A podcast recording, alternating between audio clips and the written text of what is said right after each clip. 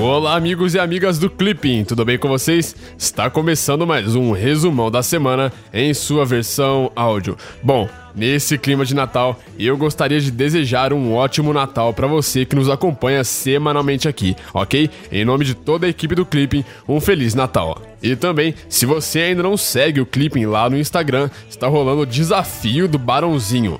Então, se você quer saber o que é isso e quer ganhar um Barãozinho, vai lá no nosso Instagram, segue a gente e participe, não fique fora dessa. Então, vamos agora para o resumão da semana dos dias 17 a 21 de dezembro de 2018. Política externa brasileira. Na terça-feira, realizou-se a 53ª Cúpula de Chefes de Estado do Mercosul.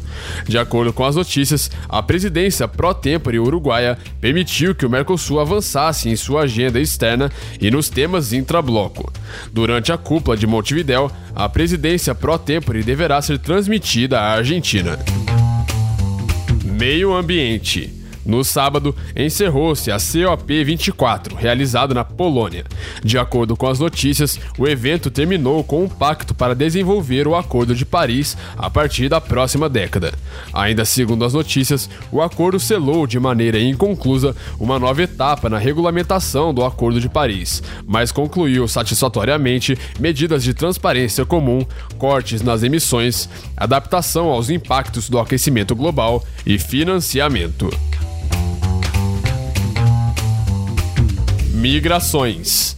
Na segunda-feira, a Organização das Nações Unidas, a ONU, aprovou um pacto global sobre refugiados. De acordo com a notícia, 181 países foram favoráveis ao documento, com votos contrários dos Estados Unidos e Hungria. Ainda segundo a notícia, o pacto busca promover a resposta internacional adequada aos fluxos em massa e situações prolongadas de refugiados.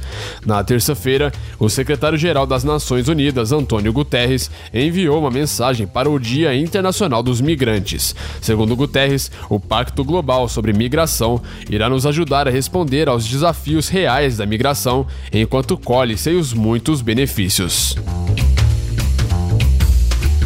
América Latina e Caribe. Na quarta-feira, o presidente da Nicarágua, Daniel Ortega, ordenou a expulsão da Comissão Interamericana de Direitos Humanos, o CIDH, e de um grupo de peritos da Organização dos Estados Americanos, a OEA, do país. Segundo a notícia, o órgão vinha se manifestando pela renúncia de Ortega diante das violações de direitos humanos no país. De acordo com Ortega, os órgãos são uma plataforma para a divulgação de informações falsas para promover internacionalmente as sanções contra o nosso país. Oriente Médio.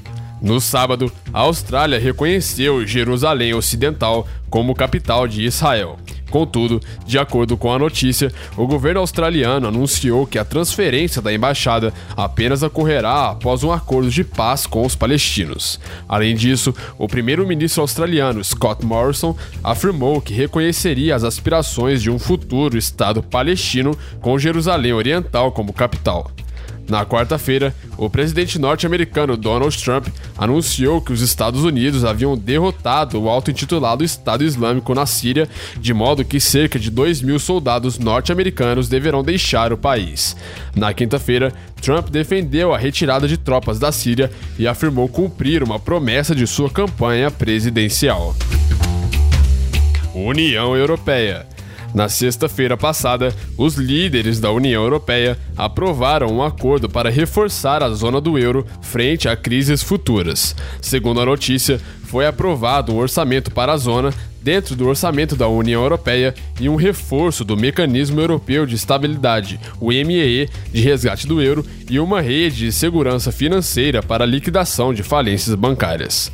Na quarta-feira, a Comissão Europeia apresentou um pacote de 14 medidas unilaterais para lidar com a possibilidade de saída do Reino Unido do bloco sem um acordo entre as partes. De acordo com a notícia, o acordo visa proteger os setores que seriam mais afetados pelo Brexit Brexit sem um acordo, mas as medidas apresentadas não são capazes de reduzir esse impacto. Rússia. Na quinta-feira, o presidente russo Vladimir Putin acusou os Estados Unidos de elevarem o risco de uma guerra nuclear por conta da ameaça da retirada do Tratado de Forças Nucleares de Alcance Intermediário, o INF na sigla em inglês. Segundo Putin, caso isso aconteça, haverá consequências imprevisíveis. Direito Internacional.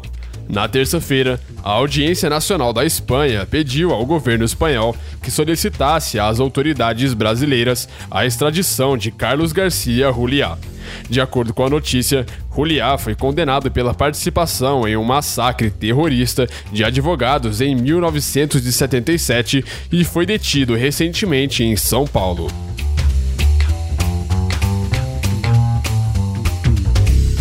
Estados Unidos. Na terça-feira, o Senado norte-americano aprovou uma lei de reforma do sistema prisional, denominada First Step.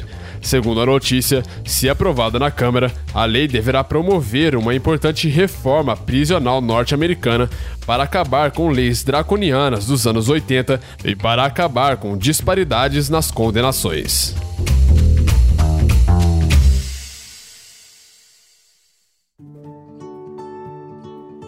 Então é isso aí. Essas foram as atualidades dessa semana. Eu espero que você tenha gostado e que o nosso podcast possa estar te ajudando a estudar. Não se esqueça de deixar o seu feedback aqui na plataforma do Clipping ou então em qualquer outra plataforma que você esteja nos escutando, beleza? É muito importante para continuarmos evoluindo sempre.